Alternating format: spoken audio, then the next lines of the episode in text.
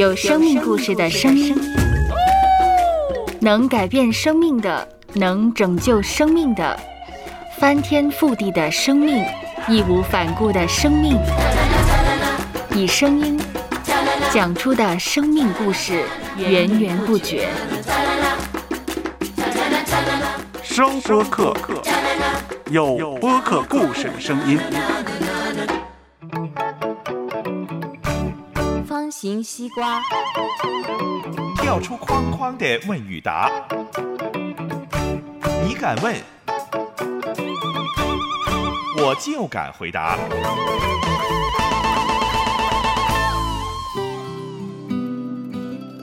露娜说，她最近的状态呢，很小一点的事呢，她都很紧张，还有影响了她的睡眠，影响了她记忆。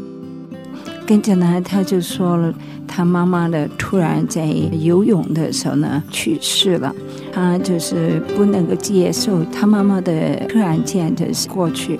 因为妈妈很早的以前提过，她啊，妈妈去世的时候呢，你就不要哭，她就可能呢就用着这个态度呢来一面对妈妈的去世。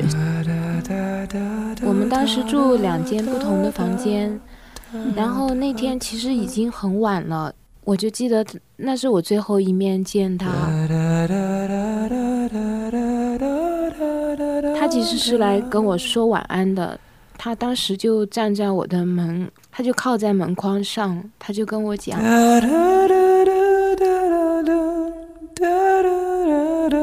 他说爸爸去世，他这么早就走了。这么些年来，对妈妈来说，最大的成功就是把你从这么小一个女儿养到这么大。”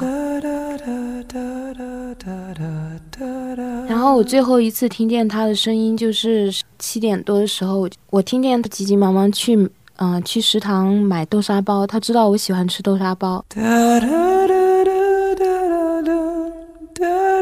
这就是我听到他最后的声音了。收 Podcast，有播客故事的声音。播客不是一种新玩意儿。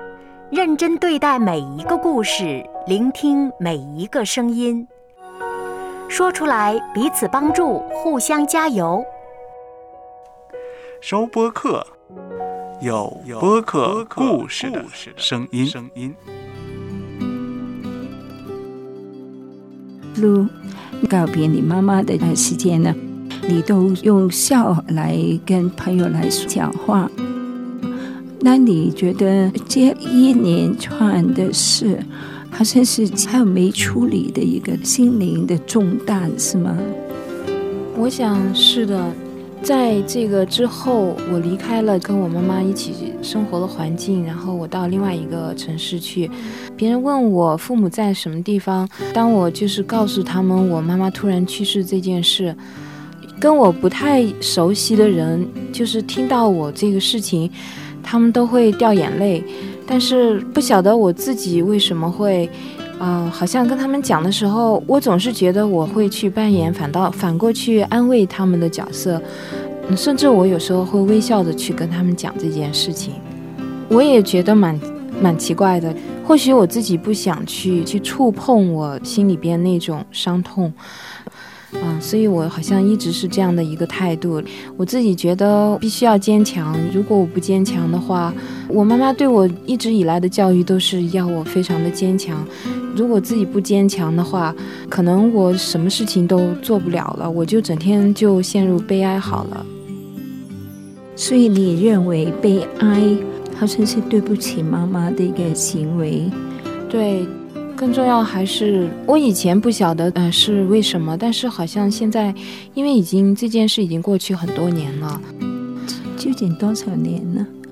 十几年了。嗯嗯嗯。其实想想，真的很长时间了。已，好像当我跟别人描述的时候，啊，我常常还是跟别人微笑着去讲这件事情，因为我已经留意到自己这个现象了。我就在想，我为什么会这样呢？我自己想出来的原因就是，我可能不想去，还是不想、不愿意去触碰这种悲伤。嗯，我妈妈的去世对我来说，我当时的感觉就觉得整个世界都没有了。我妈妈的去世就把我的所有的快乐和悲哀都带走了。以前当我快乐的时候吧，有人就是有一个最亲近的人，他会及时的跟我分享我的快乐、我的成功。当我悲伤的时候，也有人嗯会在那里安慰我。当我没有自信的时候，我妈妈就是对我最大的一个鼓鼓励。举个例子，就是我大学一年级突然间长得很胖，长胖了大概十公斤哈，一个学期回去变得很没有自信，回到家。其实我妈妈嗯是远近闻名，长得是一个美人来着，她长得很漂亮，可是我长得不是太像她，应该说很不像她。尤其从漂亮来说的话，世界上唯一一个对我说我长得比我妈妈漂亮的人就是我妈妈。每次放假回家，我就会对自己的容貌就是有了更多的信心。我妈妈为了说服我这一点，嗯，我当时十八岁哈。他拿出他十八岁的相片来跟我我当时的相片比较，他说：“你看看，他说妈妈十八岁哪有你现在漂亮啊？”就真的让我有一点觉得，好像他说服了我一点什么一样的。那我就想，像他那样年纪的时候，我也会像他那样漂亮的。所以妈妈很爱你啊，对她实在是太特别的妈妈。我从小就失去父亲了，就是我父亲去世很早，妈妈实在给了我太多的、太多的、太多，就是我当时觉得那种损失，就是整个精神世界都崩溃了。他的走当然还带来几乎是要面临打三场官司，反正都是一些很痛苦的问题。他的离去就是带给了我很多很多的问题。其实以前我是一个，就是说很靠自己的人，什么事我都可以去解决。可是我妈妈去世以后，我要面临打三三种不同的官司，那我就想，我妈妈不希望我这样活，所以我就选择了放弃。之后我可能很多问题都是这样面对，我都是用逃避来啊来处理我当时那种环境。那么我想呢，我唯一剩下的就是事业了，那么我就专心搞我的事业就好了。啊，所以我就疯狂的把所有的时间来占满，但是我后来发现，这不是一个办法，因为我不可能逃避一辈子，我把自己的时间弄得那么满，可能也更导致了我的紧张。司徒老师，其实我上一次啊说，我说我能回想起的几次，我处于非常非常的紧张状况哈。那么我想第一次就是我妈妈突然去世，我去急诊室那种手足无措。我当时唯一想的就是，哎呀，这个时钟为什么不能倒转二十四小时？这个时钟如果能倒转二十四小时，那一切就好了，一切都不会发生了，因为完全是一个偶然的意外。啊，然后第二次就是在我妈妈告别会之前，啊，当时我有一个男朋友哈，我男朋友陪着我去给我妈妈买，就是要送别她的花。当时其实是正值八月份的时候，我妈妈特别喜欢玫瑰，我就想给她买玫瑰。当时那种天气下，玫瑰非常的难买，嗯，当时我骑着自行车到处跑了很多的店，可是就是买不到很合心意的玫瑰，那只是看到一些快要枯萎的那种玫瑰，那我就很不喜欢。那么我当时就跟我男朋友说，我不行，我说我一定要找到最好的玫瑰。那么我男朋友当时他就跟我说，算了吧，嗯，就把这个买回去吧。我听了他这样说话以后，我突然间就觉得受不了了。他怎么能够这样呢？我妈妈去世，这是我唯一的一次机会，最后的一次机会去买玫瑰了。他怎么可以说算了呢？我想，我怎么能把这样的玫瑰去送我妈呢？当时就在马路中间大叫大嚷，我就对着他嚷。当时看到那个很大的那种货车啊经过，我就把车骑到那个货车下，我就想那样撞上去那种，嗯，就是受不了。这是我第二次的，就是觉得是承受不了了。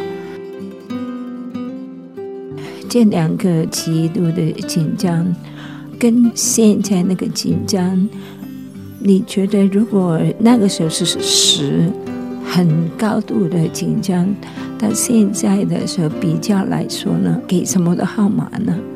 很糟糕的一件事就是，我感觉现在当我处于一般的压力下。嗯，我已经开始越来越接近当时那种状况。现在我虽然不会想着去自杀，但是现在的状况比那个时候更加的难受，因为当时我能感觉到自己情绪极度的失控。但是现在呢，我觉得我可能已经习惯了，那么我学会在控制自己的情绪。奇怪的是，我现在的身体的反应比那个时候要糟糕。比如我赶地铁的时候，我拼命对自己说，我要放松下来，我要放松下来。可是我的肌肉，我整个人就不听我自己的这思维的使唤，我几乎觉得精神要崩溃那样，觉得自己承受不了了，然后觉得很绝望那样的。如果妈妈那次跟你说我死了，你不要这样的哭，这句话对你来说，刚才你说了，他说笑这样的说，如果他不说笑的时候呢，你觉得他会怎么样跟你说的呢？如果他有机会的时候，会怎么样跟你说的呢？我想，我妈妈就是希望我能快乐的生活。她说这个话的意思就是希望我能生活的好。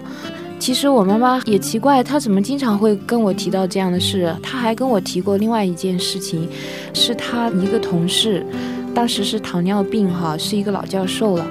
他说那位老教授去世的时候，他在美国的女儿没有回去看他。嗯，他觉得他们是已经说定的了，因为糖尿病这个病都知道也不会存活多久。我想他说这一件事给我听，就是说要把自己手头的事情要处理好，不能耽误自己读书或是工作。好像他给我一个概念，就是说去世并不是一件重大的事情，亲人的去世你应该尽快的不要影响你正常的生活。这么多年来，我一直都努力的，就是使自己不要去受他这件事的影响。路，我们实在还是要继续的谈，嗯，下次还有机会来跟你谈，行吗？啊，当然好，嗯，非常感谢司徒老师。